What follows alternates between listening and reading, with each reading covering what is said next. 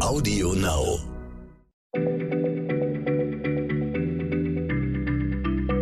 Schneller Schlau, der kurze Wissenspodcast von PM.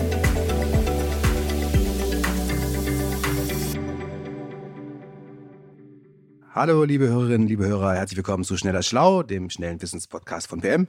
Äh, mein Name ist Jens Schröder, ich bin der Chefredakteur von PM und habe nochmal Lars Abromeit dazu geholt heute, weil wir schon ein paar wirklich spannende Fragen äh, beantworten konnten mit ihm, die aus seinem Buch, das er mit Alexander Gerst, dem Astronauten, veröffentlicht hat, äh, herausgequollen sind, die mir so aufgefallen sind als total perfekte schneller Schlaufragen. Schön, dass du noch mal eine dritte beantwortest, Lars. Hallo. Hallo zusammen. Ja, freut mich auch sehr, dass ich hier sein kann.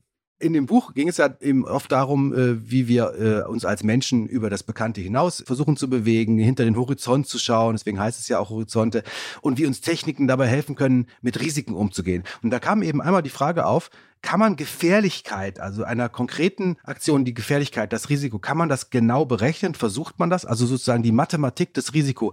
Gibt es sowas? Und ich glaube, du sagst gleich, ja, das gibt es und dazu wollen wir heute eine Antwort hören. Aber vielleicht erstmal, so eine Raummission äh, ist ja nicht nur, Raumfahrt ist ja nicht nur lustig, sondern ist und nicht nur spannend, sondern ist auch gefährlich. Das kann man schon sagen. Das ist ein Risiko, ne? Ja, klar. Also es ist natürlich jetzt nicht gerade ein Sonntagsspaziergang, so eine, so eine Weltraummission. Ähm, aber der Punkt ist natürlich, also es gibt Gefahren der eine, eine, ein Meteorit kann in die Station einschlagen äh, und ein, ein Leck äh, verursachen. Es kann ein Feuer ausbrechen, es kann eine Vergiftung entstehen der Atemluft und so. Äh, das Verrückte ist ja aber, dass ähm, man sofort denkt, okay, also Raumfahrt, das muss das Allergefährlichste sein, was man so tun kann auf der Welt. Einfach weil man diese mhm. spektakulären Bilder natürlich auch im Kopf hat vom Start und vom Wiedereintritt, wo ja Teile der Raumkapsel tatsächlich verglühen. Und deswegen haben wir uns mhm. dann mal ähm, die Mühe gemacht, um das mal äh, wirklich auf Zahlen runterzurechnen und auch eben mit Alltagsrisiken äh, so ein bisschen in Beziehung zu setzen, um das ein bisschen besser äh, einzuordnen. Wie gefährlich ist es denn jetzt tatsächlich? Mhm. Ja, vor allem die, die Astronauten machen das ja auch, muss man sagen, es ist ja kein lebenslanges Risiko, sondern es sind immer wenige Wochen oder Monate im Leben eines Menschen, die dann dieses erhöhte Risiko haben. So, so muss man ja schon mal anfangen, das in Beziehung zu setzen, vermutlich, oder? Genau, also wenn du jetzt jeden, wenn du jetzt jede Woche ins Weltall fliegen würdest, dann wäre das natürlich deutlich gefährlicher, weil sich Risiken eben im, im Laufe des mhm. äh, deines Lebens äh, letztendlich summieren. Ähm, und die meisten Astronauten sind ein oder zweimal tatsächlich im Weltraum. Es gibt ja manche, die warten auch wirklich viele Jahre, um überhaupt einmal dann auch fliegen zu dürfen. Und äh, insofern. Und warten ist relativ ungefährlich in der Zeit, wo sie ja, warten. Da, genau. Also da haben sie das Training natürlich, aber da sind sie nicht, nicht stärker gefährdet als, als die viele ja. andere. Und äh, insofern relativiert sich das Risiko dann auf die Lebensspanne gerechnet tatsächlich auch enorm. Okay, und jetzt aber das konkrete Risiko, wenn man denn unterwegs ist in äh, Gegenden, wo man nicht atmen kann und die ganz hoch sind und äh, so weiter und wo extreme Situationen herrschen, Vakuum. Kann man dieses Risiko beziffern, berechnen, irgendwie äh, mit Zahlen ausdrücken? Ja, die Raumfahrtbehörden machen das tatsächlich. Die gucken sich an, was sind so die größten Gefahren und wie groß ist die Wahrscheinlichkeit eines solchen äh, schweren, äh, fatalen Unfalls auch und haben ähm, dann festgestellt, also das Risiko eines tödlichen Unfalls bei einer halbjährigen Mission im, im Weltall, wie äh, Alex die jetzt ja zweimal absolviert hat, liegt bei ungefähr 1,25 Prozent. Also äh, das wäre mhm. so 1 zu 80. Ja? Also mhm. das ist jetzt schon gar nicht so wenig, muss man natürlich sagen. Ganz schön hoch eigentlich. Genau, das ist ganz schön hoch. Äh, umso erstaunlicher ist es eigentlich, dass äh, statistisch gesehen jetzt gerade auf der ISS es schon sehr lange keinen äh, fatalen Unfall mehr gegeben hat. Mhm. Äh, und wir haben jetzt nochmal mit Risikoforschern auch gesprochen, auch für das Buch, äh, um das mit alltäglichen Lebensgefahren äh, zu vergleichen. Und da gibt es bei den Risikoforschern so eine sehr schöne, so eine sehr, so einen sehr schönen Kniff, um verschiedene Risiken miteinander in Beziehung zu setzen. Und das nennt sich die Mikromord-Skala. Äh, das ist eine Einheit, Mikromord. Fünf Mikromord sind gefährlicher als vier Mikromord. Genau, das ist okay. Genau, das ist ein Maßstab für die Wahrscheinlichkeit, äh, bei einer bestimmten Handlung ums Leben zu kommen. Ähm, also das wird dann berechnet eben im Maßstab eins zu einer Million. Also man kann sagen, ein 25-jähriger Mensch in Mitteleuropa, der hat so eine Art Grundrisiko, also so, so das normale Risiko, an mhm. einem gewöhnlichen Tag im Jahr morgens aufzustehen und äh, abends dann tot zu sein. Das liegt bei einem Mikromord. Ach, das ist die Definition. Ja, genau, das ist die Definition. Und ähm, das verändert sich natürlich durch die Handlungen, die man äh, selber so tätigt. Ne? Mhm. Also es ist, das steigert sich zum Beispiel, wenn du jetzt viel Motorrad fährst oder eben mhm. wenn du äh, viel rauchst und dich schlecht ernährst. Und wir haben zum Beispiel ähm, jetzt berechnet, also wenn man das jetzt auf die Weltallmission umrechnet, dann kommt man auf 12.500 Mikromord für eine Mission. Also 12.500 mal gefährlicher als einfach nur morgens aufstehen und abends ins Bett gehen. Genau, bezogen ja. auf den Einzelteil. Also müsste man dann auf ein ja. halbes Jahr natürlich wieder hochrechnen. Mhm.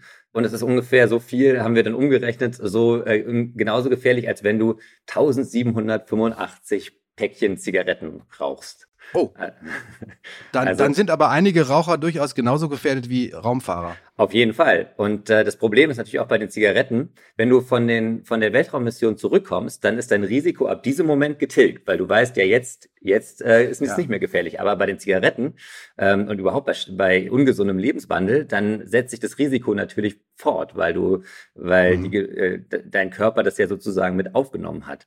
Und erstaunlich war eben auch, dass es auch andere Sachen in unserem Alltag gibt, die, die ähnlich gefährlich sind oder sogar noch gefährlicher. Also zum Beispiel eine Bypass-Operation im Krankenhaus die checkt bei so 16.000 Mikromord ein, das ist also schon mal deutlich gefährlicher. Und äh, richtig krass ist zum Beispiel eine Expedition zum Mount Everest. Ähm, das wird berechnet auf ungefähr dreimal so viel, also 36.000 Mikromord. Mhm. Mhm. Oder man kann es auch nochmal wow. anders rechnen. Das fand ich auch total interessant. Also ein 40-jähriger Astronaut äh, hat in dem Jahr von seiner Weltraummission ungefähr ein ebenso hohes Sterberisiko wie ein 65-jähriger Mitteleuropäer, der ganz normal am Boden bleibt. Also er ist sozusagen. Der nicht, in, nicht ins Weltraum Der nicht fliegt. ins Weltraum fliegt. Er ist sozusagen, ähm, was das Sterberisiko angeht, äh, um 25 mhm. Jahre gealtert. Okay, aber nur für dieses Jahr. Kann man denn sagen, was sind die größten Gefahren bei so einer Weltraummission, dass man die vielleicht sozusagen besonders aktiv versucht auszuschließen? Also Start und Landung sind natürlich gefährlich. Ähm, aber äh, wenn man einmal im Weltall ist, sind die größten Gefahren äh, drei Dinge. Das eine ist, dass äh, ein Feuer ausbricht auf der Station. Mhm. Äh, das zweite ist, dass ein, ein Loch in die Außenhülle kommt, zum Beispiel durch einen Mikrometeoriten. Und das dritte also ist. Also ein größeres als das, was man mit dem Finger abdecken kann, sondern richtig eins, wo dann die Luft richtig schnell rausgeht. Ja. Genau, dass man halt ein, größere, ein größeres Leck hat, was man nicht stopfen kann. Und das dritte ist, dass die Luft äh, vergiftet wird, zum Beispiel durch Ammoniak, was zur Kühlung eingesetzt wird. Und äh, diese drei Notfallszenarien trainieren die Astronauten sehr lange in der Vorbereitung und überlegen sich genau, okay, was ist unser Plan A, B, C und wie gehen wir genau vor, um diese, um auf diese Fälle dann gerüstet zu sein, wenn es darauf ankommt, dass wir dann nicht nochmal lange überlegen müssen, sondern auch quasi als Automatismus eben diese, diese Reaktion dann abläuft, wie man da mhm. damit umgeht.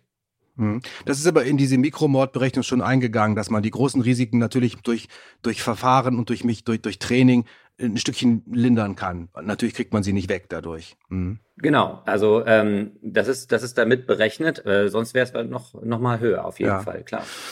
Okay, nun sind Raumfahrtausflüge äh, natürlich etwas, was äh, sozusagen das Gegenteil von alltäglich ist. Können wir normalos uns denn auch was abgucken äh, von der Risikoabschätzung des, des Raumfahrers für unseren Alltag, also wie wir mit unseren ganz normalen Risiken umgehen? Gibt es da Lehren?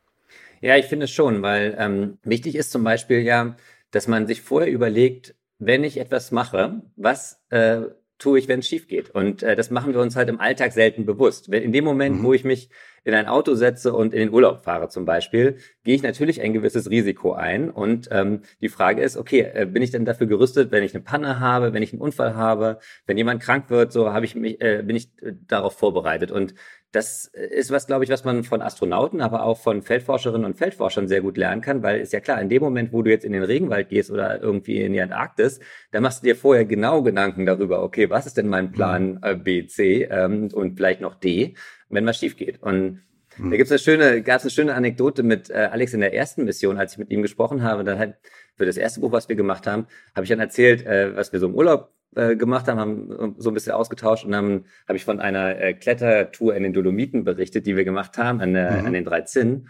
Und die erste Frage, die er daraufhin gestellt hat, war, okay, was war euer Plan? Was macht ihr, wenn Gewitter aufzieht? Mhm. Und das fand ich lustig, okay. weil alle anderen, denen ich das erzählt habe, wenn ich davon berichtet habe, immer erstmal so, ja, tolle Tour und super Abenteuer und so. Mhm. Und bei Alex ging sofort der Schalter um, okay, was, äh, klingt super, ist äh, ja. super spannend, aber was mache ich, wenn, wenn Gewitter ist, wie komme ich dann aus der Band wieder heraus? Und wenn man sich die Gedanken macht, was kann es für Risiken geben, kann man ja auch also mal, offensiver oder offener überlegen, will ich die überhaupt eingehen und warum tue ich das?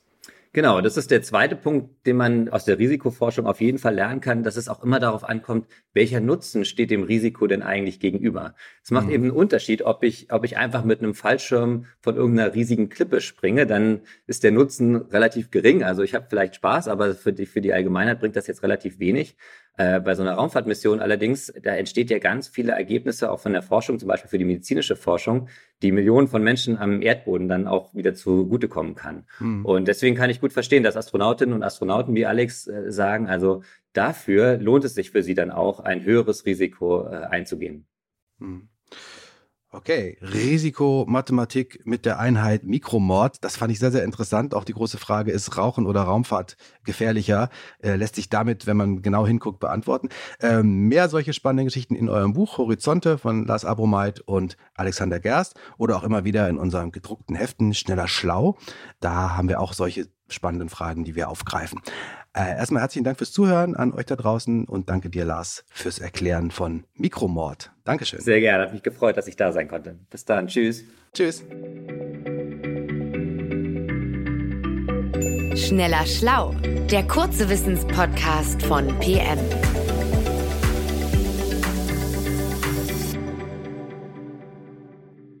Dieser Podcast ist jetzt vorbei, aber wir hätten noch einen anderen Podcast-Tipp. Worum es genau geht, erzählt euch der Host am besten selbst. Hi, mein Name ist Gerrit Rüsken, ich bin dreifacher Vater und Host des Podcasts Papalapap. Dort spreche ich mit anderen Vätern über das Vatersein, wie es uns verändert, für welche Herausforderungen wir stehen, was für Ängste haben, was für Sorge wir haben und, und, und. Alles komprimiert in tollen, spannenden Themen. Hört doch mal rein. Und wenn ihr selber mal Gast oder ein Thema vorschlagen wollt, dann könnt ihr das unter papalapap.podcast auf Instagram machen. Ich freue mich, wenn ihr reinhört. Bis dahin, ciao. Audio Now.